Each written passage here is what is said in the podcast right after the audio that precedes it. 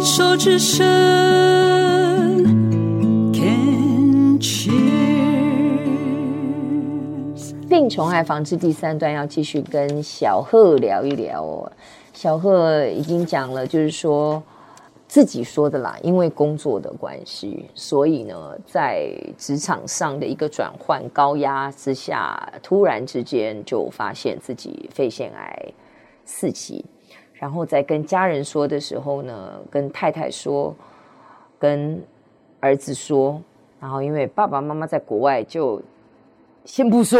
对，是啊，他们不要坏了他们的那个游兴，对对对。可是你知道我在听的时候，我很好奇的一点是，我听到的是小贺在你的家庭当中都是属于。当然，毕竟你自己工程师的背景，学机械的背景，理工的背景，嗯、很多事情就是零跟一，嗯，然后就是对事，嗯，我们把事情做做做做好，没错。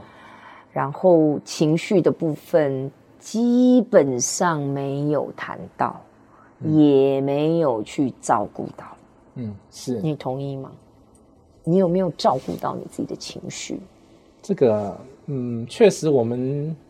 我们家在那个情感的交流上啊，就是，嗯，比较技巧上比较不好，就是我们家的常常会有一些不是很大的争执，但是就是常常一些理念的不同，然后表达方式的不同，就常常有一些争执。那个争执应该就是都是讲理，帮帮帮讲完讲完，然后不会去说我现在很生气，或者是真的生气的话就转头就走了，就不讲了。对啊，我太太常常就是是我太太常常就埋怨我说我讲话很机车，对呀、啊，因为你你都在讲道，因为你都在讲道理，你都在分析嘛，是的，是的，那这件事情要怎么样嘛？是，对对对。然后你你有没有曾经练习过或有机会跟人讲说我现在很生气？没有。嗯，但你有生气过吗？呃，会有，但是我会尽量就让自己的不要去想这件事情，嘿，然后那你知道你的气去哪里了吗？哎，说不定就闷在心里了吧，嗯，那些白那些白，嗯，都是你的情绪，嗯哼，它不见得是只有愤怒而已，嗯哼，有的也是快乐，嗯。你所有的情绪大概就通通都在这里。是啊，那个性使然，那怎么办？就是比较压抑型的人格。怎么办？嗯，过被戏呀，要怎么办？当然要，当然要试着找方法、啊、去练呐、去把它白的部分就把它让它一就把它释放出来啊。嗯，我认为，因为我看到很开心的是小贺。到目前为止已经两年了，对不对？而且你也决定离开职场。嗯。呃，嗯，最近有点想要再回去了。你给我乖乖的再休息一下。哦、好。因为我听过您的其他的节目，哦、对，有一些大数据。对你，你你也发呃，因为休息了两年之后，你发现已经检查不出癌细胞，所以这个是我替你很高兴的。是是是。是是你有没有用这个角度想一想？嗯，这个疾病我刚刚一直在讲说，它一直在透你的身体，你的你的整个身心在透过你的身体在向你呼唤，嗯，叫你去多关注什么样的课题。嗯，那我认为老天爷是在给你第二次机会。嗯，那听起来你已经又蠢蠢欲动的想要赶快回到正常的生活。嗯。这句话我在嗯，你有在节目里面听过吗？有听到，听到。哦，我那个时候 好大的一个顿悟，而且真的是从癌友的访问当中，我真的领悟到说，等一下，我们就不是原来的那个啦，嗯，对不对？嗯，那这个是一个提醒啦。嗯，我了解。我想要好奇的是。我猜想接下来我给你的建议，你可以想一想看。好，针对情绪的这个部分，嗯，其实不仅仅是让你自己能够多多的运运用方式去表达、去释放之之外，也可以对你的儿子们有很大的情绪教育。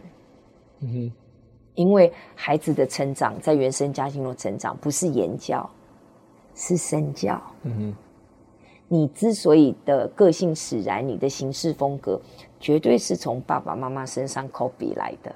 嗯，你你同意吗？嗯嗯，我相信会有影响的，对，是 没错。它会变成两个极端，嗯、一个就是。你不自觉的就 adapt，你就去学习到了，你就去复制到了父母的行为模式。嗯，另外一个是在成长过程中，渐渐你看到父母的行为模式，你是翻白眼，是极端不同意的，你就会到另外一个极端去。第二个，一定要反其道而行。对对对，我是第二个。嘿，对。你只要理清就好，没有没有对错，没有对错。那嗯，你也不能确认你的儿子是用哪一哪一招。他会采取哪一个方向？但你能做的就是，我一直讲两个字是体现。嗯，你要用身体力行的去表现给孩子看。嗯哼，那个体还有另外一个，你要去体验。嗯，你先体验了、内化了之后，你才能够 present，才能够呈现给外界看。嗯，那是真的，身体内在要有有。真正的转变的时候，才有可能表现出来嘛。可是我相信，就是我节目也常讲，见即解脱啊。嗯哼，你只要看见了，你同意了，嗯哼，你自然而然那个想要转化的动力就产生了。嗯、因为终极目标是什么？嗯，你想要活下去啊。是。其实我在猜想，你那个时候生病，也是一个求下求要活下去的一招。嗯，因为。你在那个职场当中再继续下去，你真的也是死路一条啊！嗯，所以你只能用生病让自己先脱身。对，这身体给我一个警告啦，对啊，老天也给我一个黄牌了，再不接黄牌就是红牌了，对啊，没错，是是是，对。所以你认为到目前为止，这个疾病给你最大的礼物是什么？嗯。好像你刚刚已经讲完了哦，黄牌红牌。对，哦，没有没有没有，真的是让我重新跟家人，呃，就是把我的重心从追求追求追求啊、呃、薪水啊，追求名追求利追求利，变成珍惜跟家人的相处。你这两年跟家人的互动，嗯、你觉得最让你印象深刻的感动，或者是你觉得最大的转变？呃，最大的转变就是，其实以前是知道父母终究还是，譬如说以父母来讲，以前当然是知道父母终究是爱我们的，终终终究是非常疼爱我们的，但是常常在互动中没有感感觉，但是呢，在生病以后呢，就真的有感觉到自己在父母心目中是，呃，不管我长长多大嘛，都是一个他们想要保护的小孩。嗯，对，那这个这是让我很感动，从我。一生病以后，我爸爸，我爸爸其实是一个。对，我们刚刚没有提到说，爸爸妈妈去旅行了回来，你怎么让他们知道的？哦、是，其实那个时候哦，这个中间有蛮多的插曲的。就是，当然我那个时候一个人在医院检查，一开始我抱着就是说，可能是很只是轻症嘛，哦，只是轻症而已。然后呢，我只让我的姐姐，还有我当然我太太知道，哦，我姐姐跟我太太知道。然后我姐姐就是负责呃跟着我，呃，她有空的时候就来医院看我，跟处理我医院的一些事情。然后，但是当过检查到第四天的时候，一开一开始本来医生说要帮我开刀，结果刀下就是上了手术台以后，检查说突然间叫我下来说不用开刀了。那时候我还很开心，说不用开刀代表我的更轻更轻。对对对，那个时候我还不懂。结果过了四天以后，医生突然间告诉我说，你的期数出来了，你是第四期。然后，因为我这几天已经查过，在在医院的那几天已经查过一期的存活率、二期的存活率、三期的存活率、四期的存活率。我所以我知道四期的存活率只有当数据上是不到五趴啦。所以那时候一听到是四期的时候，我是回到房间就呃回到病房，我就开始痛哭。好，然后呢，但是我也觉得还是必须要面对这件事情，所以呃我就先告诉我姐姐这件事情。然后我姐姐呢，她就。其实我爸妈在国外，我们是选择，我姐姐是选择不要告诉我妈妈，但是告诉我爸爸，嗯，所以我爸爸就远端遥控说，叫我吩咐我姐姐一定要陪着我。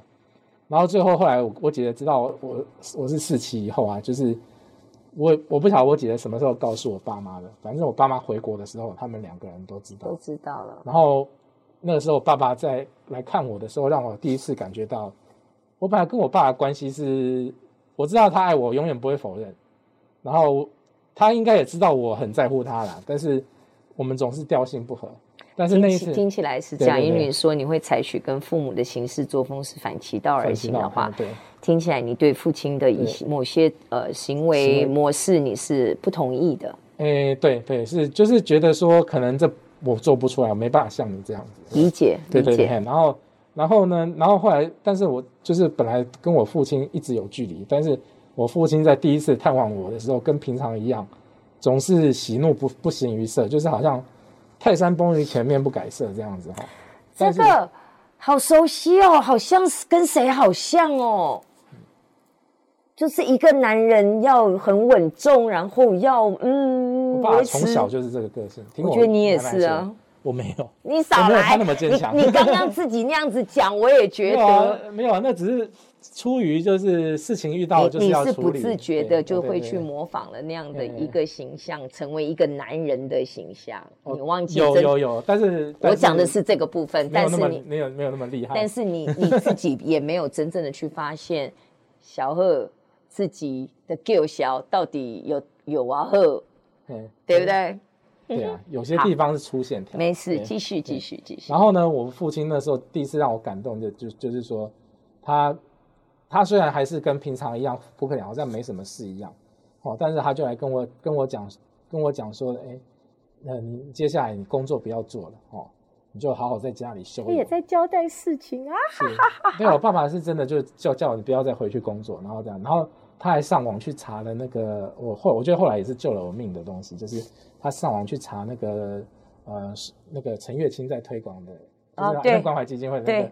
那个精力汤嘛，跟豆浆，他还去抄了配方，他们的那个那个呃饮食的一一些食疗，嗯对，对，然后他就很认真的交代给我家的外劳说，以后每天做这个给我，所以他这样的一个小动作，我才知道说，原来我的父亲正尽他的能力要救我的命。当然了，嗯，当然，我本来都觉得我爸爸没有情感的，对，但是他在那样的小动作，让我到现在都很感动。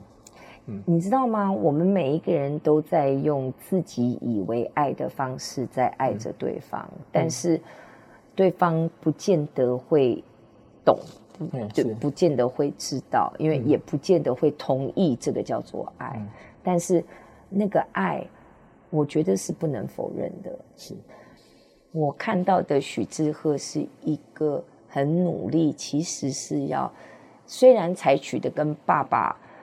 反其道而行的行事作风，但是我观察到的，其实你蛮努力的，你很努力要成为另外一个爸爸的形象。嗯，因为没有人教你怎么做爸爸。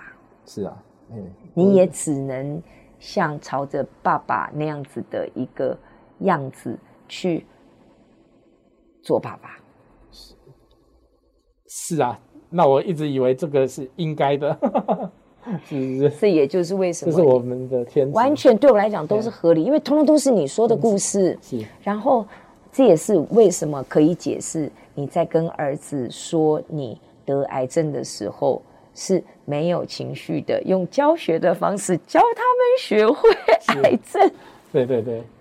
是不是？然后你跟太太讲也是在交代事情。嗯，是。我觉得有这样子的一个觉察是很好的。嗯，重点是接下来，嗯，你要怎么做？你想选择怎么做？我觉得这个东西就很重要。嗯，对不对？嗯嗯。好哟，我们这一段也先聊到这里。非常谢谢小贺到节目当中。